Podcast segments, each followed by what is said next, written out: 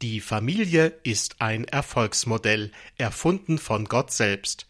Was er sich dabei gedacht hat und warum das Familienleben manchmal ganz schön herausfordernd sein kann, darüber lohnt es sich nachzudenken. Herzlich willkommen zu unserer Sendereihe beim Wort genommen, diesmal mit einem Beitrag zu unserem Schwerpunktthema Familie. Das zieht sich zurzeit wie ein roter Faden durch unsere Radio- und Fernsehsendungen, durch das gedruckte Magazin Antenne und durch zahlreiche Artikel im Internet auf irf.de. Immer wieder gab es Kritiker, die das baldige Ende der Familie vorhergesagt haben. Andere Formen des gemeinsamen Lebens würden mehr und mehr die Oberhand gewinnen. Dennoch hat die klassische Familie nicht ausgedient, denn sie gibt Wärme und Geborgenheit und hält auch in Krisenzeiten stand. Christen sehen Gott persönlich als Urheber der Familie. Er hat es gewollt, dass Menschen als Familie zusammenleben. Hören Sie nun dazu einen Vortrag von dem Theologen und ERF-Redakteur Steffen Brack. Er hat ihn überschrieben mit dem Titel Family First, die Familie an erster Stelle? Fragezeichen. Entgegen aller Unkenrufe steht sie wieder hoch im Kurs. Die Familie ist den Menschen heute noch genauso wichtig wie eh und je. Ein Elternpaar beschreibt es so. Die Familie gibt Wärme und Schutz, und sie steht für bedingungslose Liebe, Zusammenhalt und eine Gemeinschaft, die riesig Spaß macht. Familie ist ein Erfolgsmodell, und das schon seit Jahrtausenden, erfunden von Gott selbst. Viele Menschen erleben Familie aber auch ganz anders oder haben in ihrer Kindheit etwas völlig anderes erfahren. Da kann von einem Schutzraum nicht die Rede sein. Da ist Familie kein Ort, an dem ein Mensch geborgen ist. Bedingungslose Liebe ist dort höchstens ein Wunschtraum. Die Realität aber sieht komplett anders aus. Und in manchen Fällen wird sie zum Albtraum. Und das ist furchtbar. Deshalb will ich gleich vorweg eines deutlich machen. Als Gott die ersten beiden Menschen geschaffen hat, als Mann und Frau, da hat er sie gesegnet. Segnen bedeutet, Gott hat sie mit etwas sehr Schönem beschenkt, mit etwas Gutem. Dazu heißt es in der Bibel gleich am Anfang Gott segnete die Menschen und sagte zu ihnen Seid fruchtbar und vermehrt euch, füllt die ganze Erde. Aus Gottes Sicht ist es ein Segen, wenn ein Mann und eine Frau Kinder bekommen. Wenn sie vom Paar zur Familie werden, dann ist das ein Geschenk von Gott, etwas Schönes und etwas sehr Gutes. Warum erleben das dann aber nicht alle Menschen in ihren Familien, in denen sie aufwachsen oder in denen sie aufgewachsen sind? Das hat damit zu tun, dass wir in einer Welt leben, die das Allerwichtigste verloren hat, nämlich die lebendige, unmittelbare Beziehung zu Gott. Und deshalb leben und handeln wir oft nicht so, wie es gut wäre gut für uns und gut für andere. Das gilt natürlich auch für Eltern. Und deshalb gibt es Familien, in denen nicht mehr viel davon zu erkennen ist, dass sie ein Segen sein sollte, ein schöner, guter Ort, den Gott den Eltern und ihren Kindern damit schenken wollte. Aber Gott lässt uns in dieser Situation nicht allein. Dazu sind wir ihm alle viel zu wichtig, auch Sie und ich. Und Gott zeigt uns, wie wir lernen können, in unseren Familien besser miteinander umzugehen. Eltern mit ihren Kindern und Kinder mit ihren Eltern. Sogar wie erwachsene Kinder sich gegenüber ihren alt gewordenen Eltern gut verhalten. Denn wenn ich Gott richtig verstehe, ist die Familie auch heute immer noch der Ort, an dem Menschen Liebe, Zusammenhalt und Schutz und Wärme erfahren können. Und das geschieht vor allem dann, wenn wir ihm zuhören, wenn wir hören, was er, was Gott zur Familie zu sagen hat. Kennen Sie die Geschichte von den jungen Eltern, die aus dem Kindergottesdienstraum einen entsetzlichen Streit hören? Schnell laufen sie hin und sehen ihre eigenen Kinder. Und die sind gerade dabei, handgreiflich zu werden. Und zwar heftig. Die Puppe zwischen den beiden hat wenig Chancen, dem Schlachtfeld in einem Stück zu entkommen. Die schockierten Eltern rufen Hört sofort auf mit der Rauferei. Wir raufen doch gar nicht, sagt der Junge. Oh nein, stimmt die Tochter zu. Wir spielen doch nur Mama und Papa. Hier wird ein faszinierendes Geheimnis angesprochen, das Gott in uns Menschen und in die Familie hineingelegt hat. Kinder lernen durch Vorbilder. Sie ahmen alles nach, was sie an den Erwachsenen in ihrem Umfeld beobachten. Gutes genauso wie weniger Gutes. Und Kinder sind absolute Vollprofis darin, alles ganz genau zu beobachten und es dann nachzumachen. Vor allem, wenn die Knirpse noch sehr klein sind, lernen sie im Grunde genommen alles durch diese erstaunliche Methode. Ein Beispiel. Kinder lernen auf diese Weise sprechen. Und das quasi so ganz nebenbei. Und nach relativ wenigen Jahren beherrschen sie ihre erste Sprache. Und zwar fließend. Ihre Muttersprache. Wenn ich daran denke, wie viel Zeit und Mühe mich später jede Fremdsprache gekostet hat, und nur bei einer ist es mir gelungen, mich darin wenigstens halbwegs verständlich auszudrücken. Und dazu habe ich zehn Jahre gebraucht. Lernen durch Vorbilder ist da doch erheblich einfacher. Und das Gelernte sitzt auch viel besser. Was wir an den Vorbildern unserer Kindheit gesehen haben, das prägt häufig unsere ganze Persönlichkeit. Und das meist bis ins hohe Alter. Und deshalb ist es für Eltern eine so große Chance, kleine Menschen, ihre Kinder in einer guten Weise zu prägen. Das wird sich auf ihr ganzes Leben auswirken. Noch vor wenigen Jahrzehnten gingen die Fachleute davon aus, dass ältere Menschen nicht mehr dazulernen können. Ein Beispiel. Bis in die 1990er Jahre, meine ich, war es völlig normal, dass Menschen über 60 Jahren keine Psychotherapie verordnet wurde. Und zwar einfach deshalb, weil Ärzte und Psychologen glaubten, ältere Menschen könnten ihre bisherigen Lebenseinstellungen nicht mehr verändern. Das ist heute längst widerlegt. Und das ist gut so. Selbst wenn in unserer Kindheit grundlegende Weichen für unsere Entwicklung gelegt werden, das heißt aber nicht, dass wir uns als Erwachsene nicht mehr verändern können. Nein, das Gegenteil ist der Fall. Wir können unsere Grundüberzeugungen und unser Verhalten ändern, auch im fortgeschrittenen Alter. Erst recht, wenn wir uns mit Gottes Hilfe auf den Weg machen. Denn für ihn ist nichts unmöglich. Wer in seiner Kindheit gute Vorbilder hatte, der ist natürlich wunderbar ausgerüstet für das Leben, das als Erwachsener vor ihm liegt. Wem dieses Glück nicht vergönnt war, der steht aber nicht auf verlorenem Posten. Denn Gott kann uns verändern. Und das will er auch. Was sagt Gott zur Familie? Zu jener Gemeinschaft, mit der er die Menschen von Anfang an beschenken wollte. Und das will er heute immer noch. Die grundlegende Aussage, die Gott zur Familie macht, steht in der Bibel im zweiten Buch Mose, Kapitel 20. Dort heißt es im Vers 12: Ehre deinen Vater und deine Mutter, dann wirst du lange leben in dem Land, das ich, Jahwe, dein Gott, dir gebe. Dieses Statement Gottes zur Familie gehört zu den zehn Geboten. Und die sind in unserem Land immer noch einigermaßen bekannt. Aber gerade weil diese Gebote vielen von uns so vertraut sind, haben wir die ursprüngliche Bedeutung oft völlig aus den Augen verloren. Deshalb will ich das betonen. Die Gebote sind keine x-beliebige Ansammlung von Weisheiten. Sie sind auch nicht irgendwelche Anweisungen, die zufällig zusammengewürfelt wurden. Bei den zehn Geboten handelt es sich um zehn ganz grundlegende Aussagen, die Gott selbst mit seinem eigenen Finger niedergeschrieben hat. Und Gott hat sie seinem Volk gegeben als das entscheidende schriftliche Dokument für diese neue Nation. Die zehn Gebote sind im Prinzip der Kern der Verfassung Israels. Sie bilden sozusagen das Fundament für ihr Grundgesetz. Die zehn Gebote beinhalten die maßgeblichen Ordnungen und Werte, nach denen die neue Nation regiert werden sollte, die neue Nation Israel. Alle Gesetze für das Zusammenleben des Volkes, wie sie im zweiten und dritten Buch Mose und im Alten Testament ausgeführt sind, alle diese Gesetze gründen sich auf die zentralen Werte der zehn Gebote, die Gott seinem Volk gibt.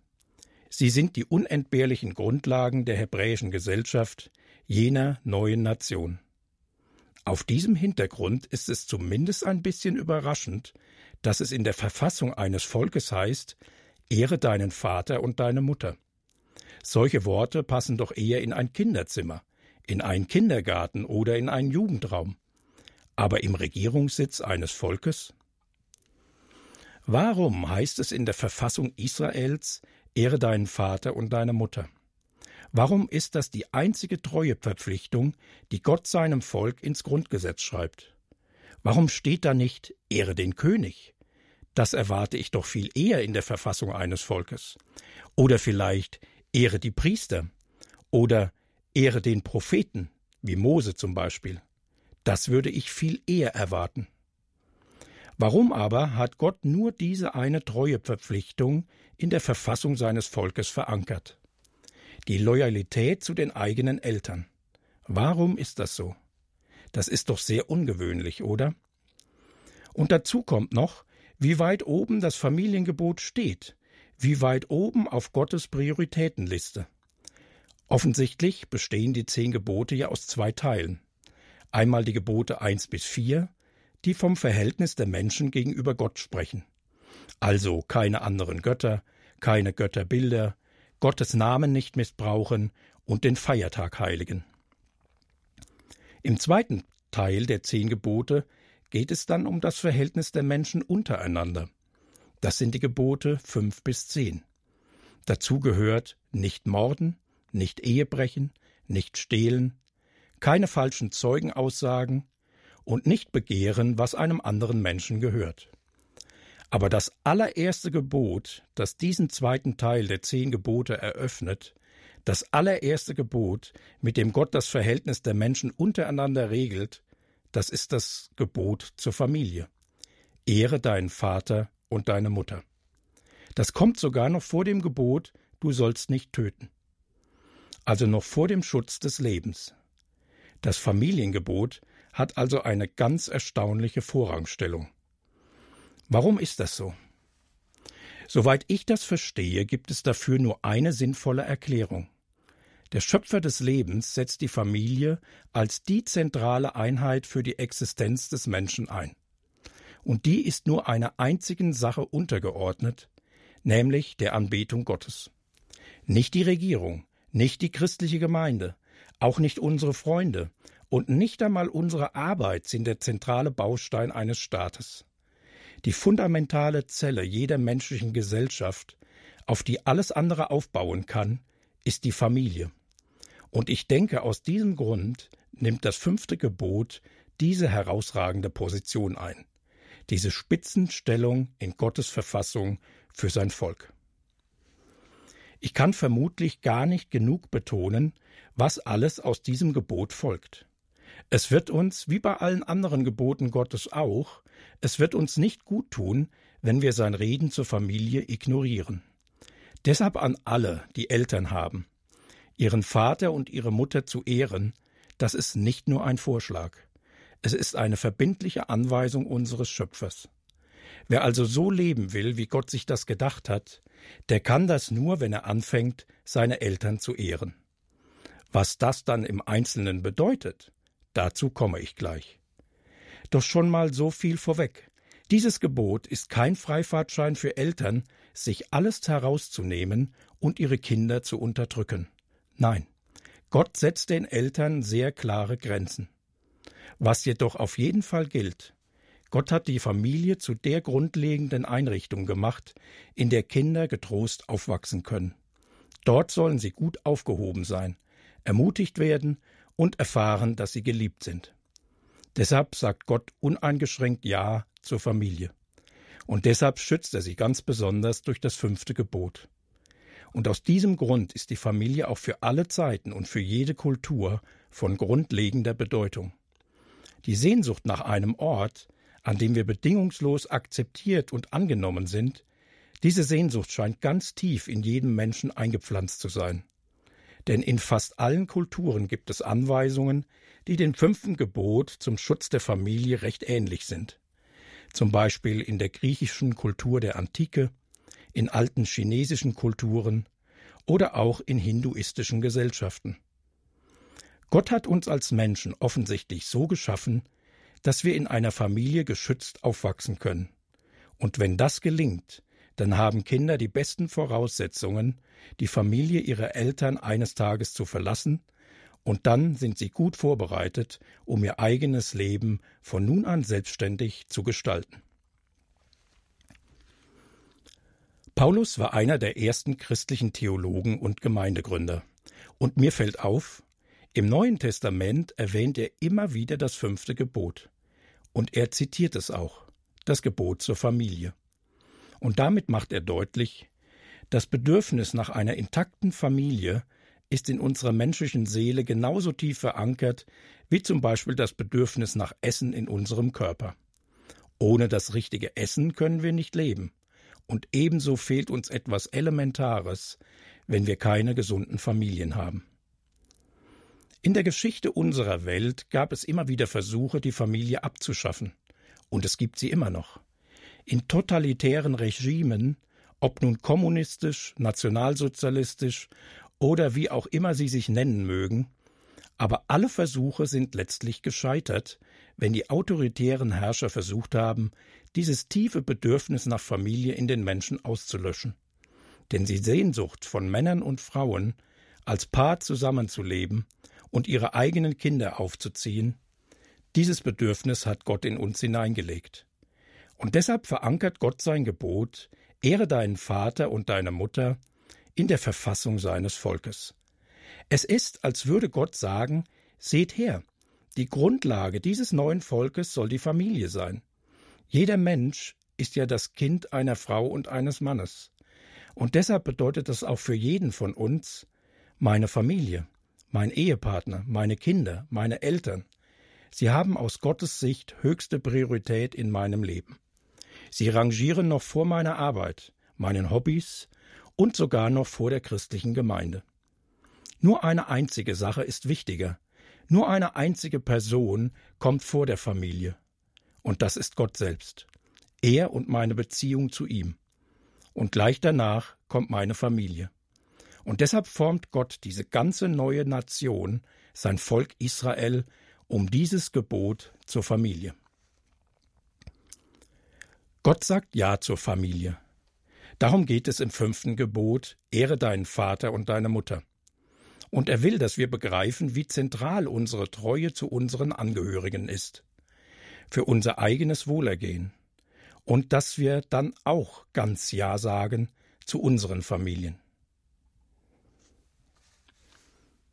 Wer voll und ganz Ja sagen will zur Familie, der will natürlich auch wissen, was meint Gott denn überhaupt mit dem Gebot? Ehre deinen Vater und deine Mutter. Was bedeutet das denn, seine Eltern zu ehren? Was heißt das jetzt ganz praktisch? Viele werden dem vermutlich zustimmen und sagen, ja, ich will meine Eltern ehren, ich weiß nur nicht, wie ich das in meinem Alltag leben soll. Und selbst diejenigen, die ihre Familie von ganzem Herzen lieben, werden wahrscheinlich zustimmen und sagen, Eltern können manchmal ganz schön schwierig sein. Und manchmal können sie sogar ihre Kinder zutiefst verletzen und ihnen schaden. Manche Eltern nutzen ihre Autorität aus oder sie missbrauchen ihre Position regelrecht. Es ist offensichtlich in unserer Gesellschaft so, dass es Eltern gibt, die ihren Kindern entsetzliches Leid zufügen. Kinder werden auch in ihren eigenen Familien Opfer von Gewalt, von Missbrauch, manchmal körperlich, manchmal psychisch. Und das ist Unrecht, himmelschreiendes Unrecht, dass Gott nicht gleichgültig ist. Die Frage, die sich dabei natürlich stellt, was meint Gott mit dem fünften Gebot, wenn es doch kein Freibrief für Eltern sein soll? Wenn er doch nicht will, dass Eltern ihre Kinder misshandeln und missbrauchen? Ich sehe hier drei wesentliche Grundsätze, die sehr hilfreich sind, das fünfte Gebot richtig zu verstehen, dem auf die Spur zu kommen, was Gott damit im Sinn hat. Und ich denke, sie sind von entscheidender Bedeutung. Der erste Grundsatz mit dem Wort Ehren, Ehre deiner Eltern, mit dem Wort Ehren verbindet Gott auch ein bestimmtes Verhalten der Eltern. Das werde ich jetzt gleich verdeutlichen. Gott wendet sich also ebenfalls an die Eltern. Sie sollen sich so verhalten, dass sie würdig sind, geehrt zu werden. Das fünfte Gebot richtet sich zunächst einmal an die Kinder. Ja, aber es richtet sich auch an die Eltern. Im Anschluss an die zehn Gebote werden alle diese Gebote weiter ausgeführt, besonders im zweiten und dritten Buch Mose, aber auch in anderen Büchern des Alten Testaments. Das wissen viele zwar gar nicht, aber gerade hier werden die Gebote von Gott selbst schon ausgelegt und angewendet. Und dort gibt es viele Gebote, die die Kinder schützen, auch vor Übergriffen der eigenen Eltern. Und diese Gebote beziehen sich auf das fünfte Gebot. Hier ein paar Beispiele.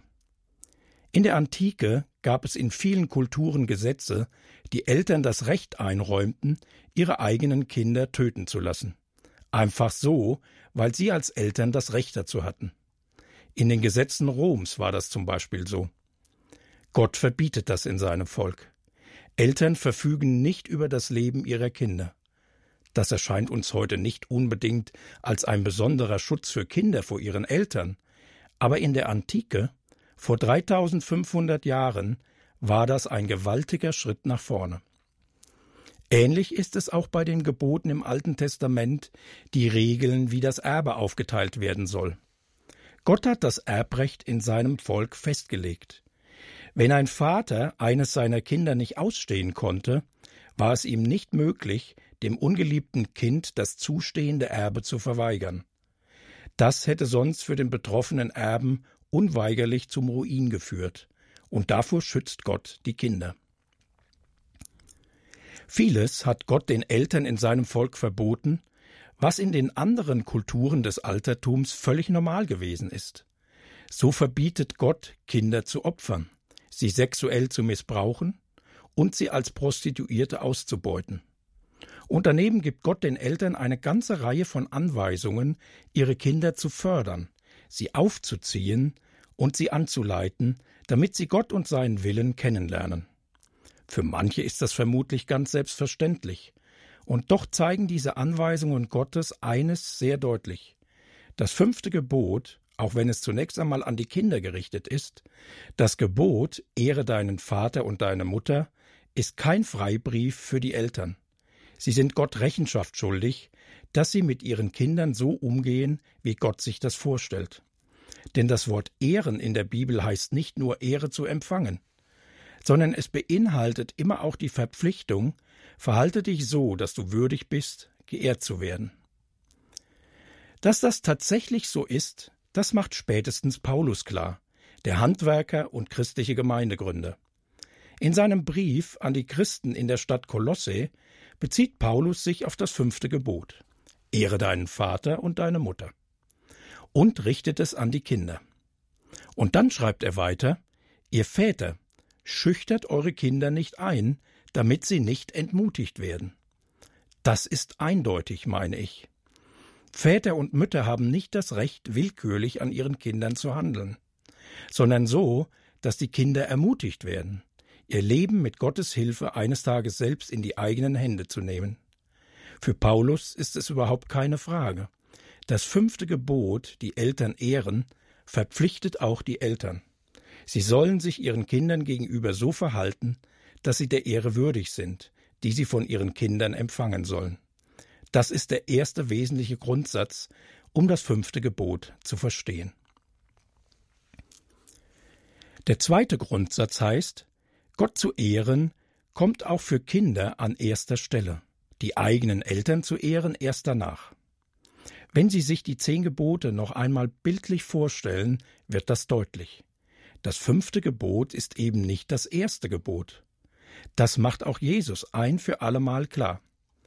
Einmal spricht er davon, dass sich wegen ihm selbst Väter und Söhne, Mütter und Töchter, Schwiegertöchter und Schwiegermütter heftig streiten werden.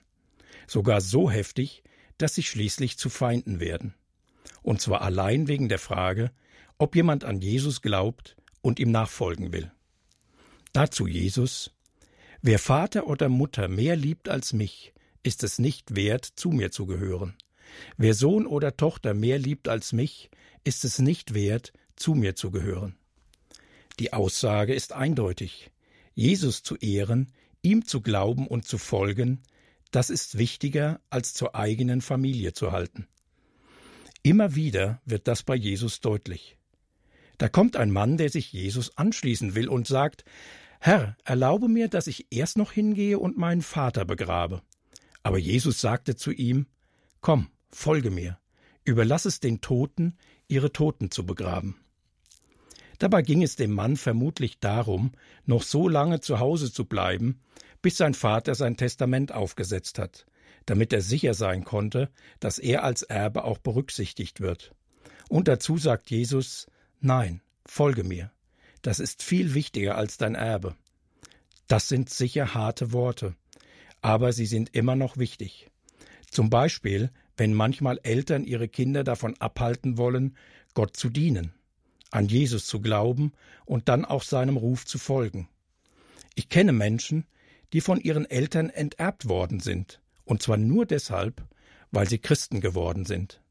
Wenn Gott Menschen ruft, für ihn in ein anderes Land zu gehen, vielleicht sogar in eine Gegend, die gefährlich ist, dann gibt es immer wieder Eltern, die alles versuchen, um ihre Kinder daran zu hindern. Aber dann gilt, die Eltern zu ehren heißt nicht, mehr auf sie zu hören als auf Gott.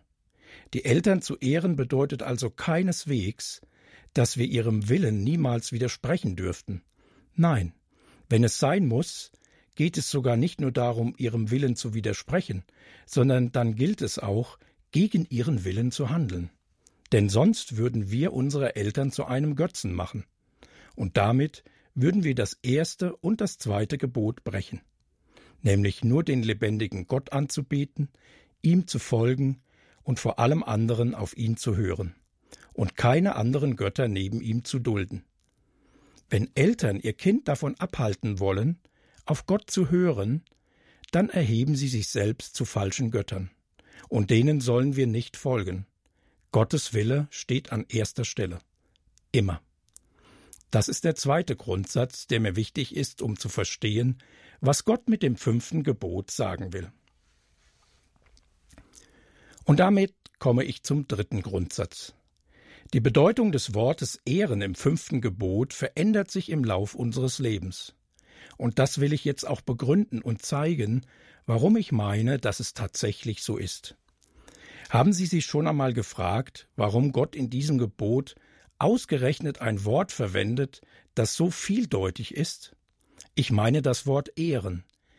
Ehren beinhaltet ja ein ziemlich breites Bedeutungsspektrum. Und deshalb stellt sich auch immer die gleiche Frage. Was heißt das denn jetzt, die Eltern ehren? Was bedeutet das in der Praxis? Ich denke, Gott hat sich ganz bewusst für dieses Wort entschieden. Denn er will, dass das fünfte Gebot so lange für uns gilt, solange unsere Eltern leben. Mit anderen Worten, die Eltern ehren gilt nicht nur für diejenigen, die noch bei ihren Eltern im gleichen Haushalt leben. Nein, auch für diejenigen unter uns, die schon lange ihren eigenen Hausstand führen. Auch sie sollen ihre Eltern ehren, und zwar solange sie leben. Aber was das konkret bedeutet, die Eltern zu ehren, das verändert sich mit der Zeit in unserem Leben. Und ich meine, das lässt sich anhand der biblischen Aussagen auch nachweisen. Für kleine Kinder, also solche, die auch von ihrem Alter her noch Kinder sind, heißt das Gebot Ehre Vater und Mutter ganz einfach Höre auf deine Eltern. Das macht Paulus, der Theologe und leidenschaftliche Jesusmann, das macht er sehr deutlich, als er das fünfte Gebot in einem seiner Briefe auslegt. In seinem Brief an die Gemeinden im Umfeld der Weltmetropole Ephesus schreibt er Ihr Kinder, gehorcht euren Eltern, so erwartet es der Herr von euch, mit dem ihr verbunden seid. Ehre deinen Vater und deine Mutter. Dies ist das erste Gebot, das Gott mit einer Zusage verbunden hat, damit es dir gut geht und du lange lebst auf dieser Erde. Paulus spricht hier direkt die Kinder an. An die Eltern richtet er sich dann im nächsten Vers. Deshalb meine ich, heißt das fünfte Gebot für kleine Kinder, hört auf eure Eltern. So erfüllen sie Gottes Gebot und ehren ihren Vater und ihre Mutter. Und das leuchtet auch relativ schnell ein. Denn ein kleines Kind kann nicht unterscheiden, wo der Wille der Eltern vielleicht gar nicht dem Willen Gottes entspricht. Deshalb sollen sie zunächst einmal auf die Eltern hören, im Vertrauen darauf, dass die Eltern sein Bestes wollen und sich selbst von Gott auch immer wieder hinterfragen lassen. Wenn die Kinder aber erwachsen werden, dann ist es an der Zeit, dass sie ihre Prioritäten ändern. Dann gilt für sie nämlich immer mehr, dass sie zuallererst auf Gott hören und seinen Willen tun. Und wenn Kinder erwachsen sind, will Gott auch, dass sie sich wirklich lösen von ihren Eltern und ihr Leben in ihre eigenen Hände nehmen. Im ersten Buch Mose lautet das so Darum wird ein Mann seinen Vater und seine Mutter verlassen und seiner Frau anhängen, und sie werden zu einem Fleisch werden. Das bezieht Gott im unmittelbaren Zusammenhang zunächst einmal darauf, dass ein Mann und eine Frau heiraten. Dann verändern sich auch die Beziehungen eines Menschen. Und der Ehepartner ist jetzt die wichtigste Beziehung im Leben eines Menschen. Und die Eltern kommen erst danach. Ich meine, das gilt aber nicht nur, wenn jemand heiratet, sondern immer, wenn ein Kind erwachsen geworden ist. Nicht umsonst argumentiert Paulus, dass es jetzt in der letzten Zeit besser ist, nicht zu heiraten, sondern allein zu bleiben, so wie er selbst auch. Deshalb denke ich, wenn Kinder Erwachsene geworden sind, dann heißt Ehren nicht länger gehorchen. Jesus hat das ja deutlich gezeigt. Als Erwachsene können wir in die Situation kommen, in der wir unseren Eltern auf keinen Fall gehorchen können. Und das will Gott offensichtlich auch gar nicht von Erwachsenen, auch nicht mit dem fünften Gebot. Aber ich soll meine Eltern dennoch ehren, auch wenn ich erwachsen geworden bin. Und das bedeutet jetzt, die Eltern achten, sie mit Respekt behandeln. Viele Anwendungen des fünften Gebots, die Gott dem Mose offenbart hat, zeigen das ganz deutlich. Ein Beispiel. Direkt im Anschluss an die zehn Gebote wird das Gebot, die Eltern zu ehren, ganz praktisch erläutert. Und da heißt es, niemand soll seinen Vater oder seine Mutter schlagen, und niemand soll seinem Vater oder seiner Mutter fluchen. In beiden Fällen geht es nicht darum, dass ein Erwachsener seinen Eltern nicht gehorcht. Nein, es geht darum, dass ein Erwachsener seine Wut ungezügelt auf die eigenen Eltern loslässt. Einmal führt das zu körperlicher Gewalt und in dem anderen Fall zu verbaler und psychischer Gewalt. Das ist respektlos gegenüber den Eltern. Und Gott will nicht, dass wir als Erwachsene so mit unseren Eltern umgehen. An keiner Stelle aber wird im Alten Testament ein Erwachsener von Gott dazu aufgefordert, seinen Eltern zu gehorchen. Aber es ist ein Vergehen, wenn ich als Erwachsener meine Eltern nicht achte und wenn ich sie nicht mit Respekt behandle. Was es bedeutet, die Eltern zu ehren, verändert sich also ganz offensichtlich, wenn ein Mensch kein kleines Kind mehr ist, sondern erwachsen. Für kleine Kinder heißt es, auf die Eltern hören. Für Erwachsene sie zu achten und respektvoll mit ihnen umzugehen. Ich meine, das ist auch der Hauptgrund, warum die Pubertät manchmal so eine schwierige Zeit sein kann. Und zwar für beide Seiten. Für die größer werdenden Kinder und auch für die Eltern. Die herangewachsenen Kinder stehen nämlich jetzt vor einer gewaltigen Aufgabe. Nicht nur, dass in ihrem Gehirn jetzt ein Komplettumbau stattfindet, und ihr Körper mit bislang völlig unbekannten Hormonen überflutet wird, sondern die Teenager kommen jetzt auch immer mehr in die Situation, dass sie die Änderung, die Gott selbst für sie vorgesehen hat, dass sie diese Änderung jetzt auch immer mehr in ihrem eigenen Leben erfahren. Schritt für Schritt. Manchmal sind das auch zwei Schritte vor und gleich wieder einer zurück. Von welcher Änderung spreche ich hier? Gott will ja, dass Kinder sich gesund entwickeln. Und das heißt in der Pubertät, dass sie jetzt immer mehr eigene Entscheidungen treffen wollen. Und das sollen sie auch. Kluge Eltern fördern diesen Prozess und geben ihren Kindern auch immer mehr Entscheidungsspielraum. Denn die Teenager sollen jetzt lernen, immer mehr selbst zu erkennen, was Gott will. Und so sollen sie auch immer unabhängiger werden von ihren Eltern bis sie dann eines Tages ihr Leben selbst in die Hand nehmen können. Und wenn es gut läuft, wollen sie das auch mit Gottes Hilfe. Ich meine, es gibt noch eine dritte Phase, in der die Elternehren eine weitere Bedeutung bekommt. Und das ist, wenn die Eltern alt geworden sind. Und wenn sie dann unsere Hilfe brauchen. In der Bibel wird deutlich, wenn die Eltern alt sind, dann bedeutet sie zu ehren, dass die Kinder für sie sorgen. Paulus zum Beispiel versteht das ganz genau so.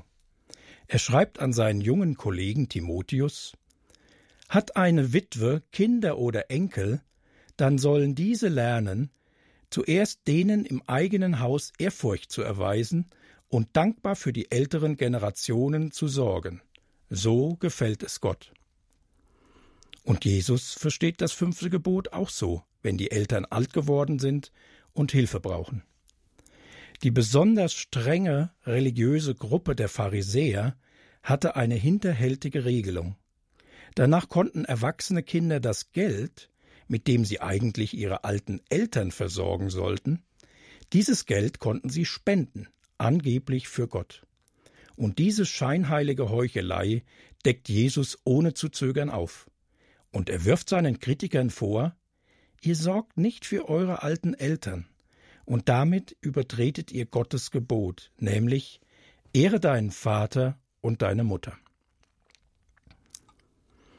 Wenn wir uns heute um unsere alten Eltern kümmern wollen, dann ist das natürlich eine große Herausforderung. Oft wohnen wir weit weg von unseren Eltern. Manche Eltern sind so gebrechlich, dass sie in einem Pflegeheim vielleicht besser aufgehoben sind als zu Hause. Und wenn Eltern an Alzheimer erkrankt sind oder zunehmend dement werden, dann ist das auch für uns als Kinder eine schwierige Situation. Ja, das ist manchmal so. Aber was auch immer das fünfte Gebot in dem Fall heißen mag, sicher ist wohl, dass unsere Eltern und Großeltern ihre letzten Tage nicht alleine verbringen sollen. Sicher sollen sie auf ihrer letzten Wegstrecke nicht vereinsamen und auch nicht verzweifeln. Gott segne sie dabei, Wege zu finden, wie sie sein gutes Gebot in die Tat umsetzen können. Zum Schluss noch eine kleine Geschichte. Ich war auf dem Weg in einen Supermarkt für Computer und Zubehör. Bei der Suche nach einem Parkplatz ist mit einem Mal der Weg blockiert. Normalerweise reagiere ich beim Autofahren auf Hindernisse ziemlich empfindlich und meistens auch ganz schön ungeduldig. Hier aber hat mich die Szene vor mir sehr angerührt. Da waren zwei junge Eltern hingebungsvoll damit beschäftigt, ihre drei Kinder zuerst einmal in Sicherheit zu bringen und sie auf dem Rücksitz ihres kleinen Autos anzuschnallen. Und das dauert natürlich etwas. Der Einkaufswagen muss dann eben erst mal warten, selbst wenn er auf der Fahrbahn steht. Als ich diese junge Familie sehe, muss ich daran denken, wie sehr Gott Familien liebt und sich über jeden freut, der sie unterstützt. Also warte ich geduldig und auch total gerne. Denn ich will auch Familien unterstützen, meine eigene und auch andere, überall da, wo es mir möglich ist. Family First, die Familie an erster Stelle, so war dieser Vortrag von Steffen Brack überschrieben. Er ist Theologe und Redakteur beim IRF. Diese Sendung steht in unserer Audiothek jederzeit zum Abruf bereit, im Internet auf irfplus.de sowie in der kostenlosen IRF Plus App.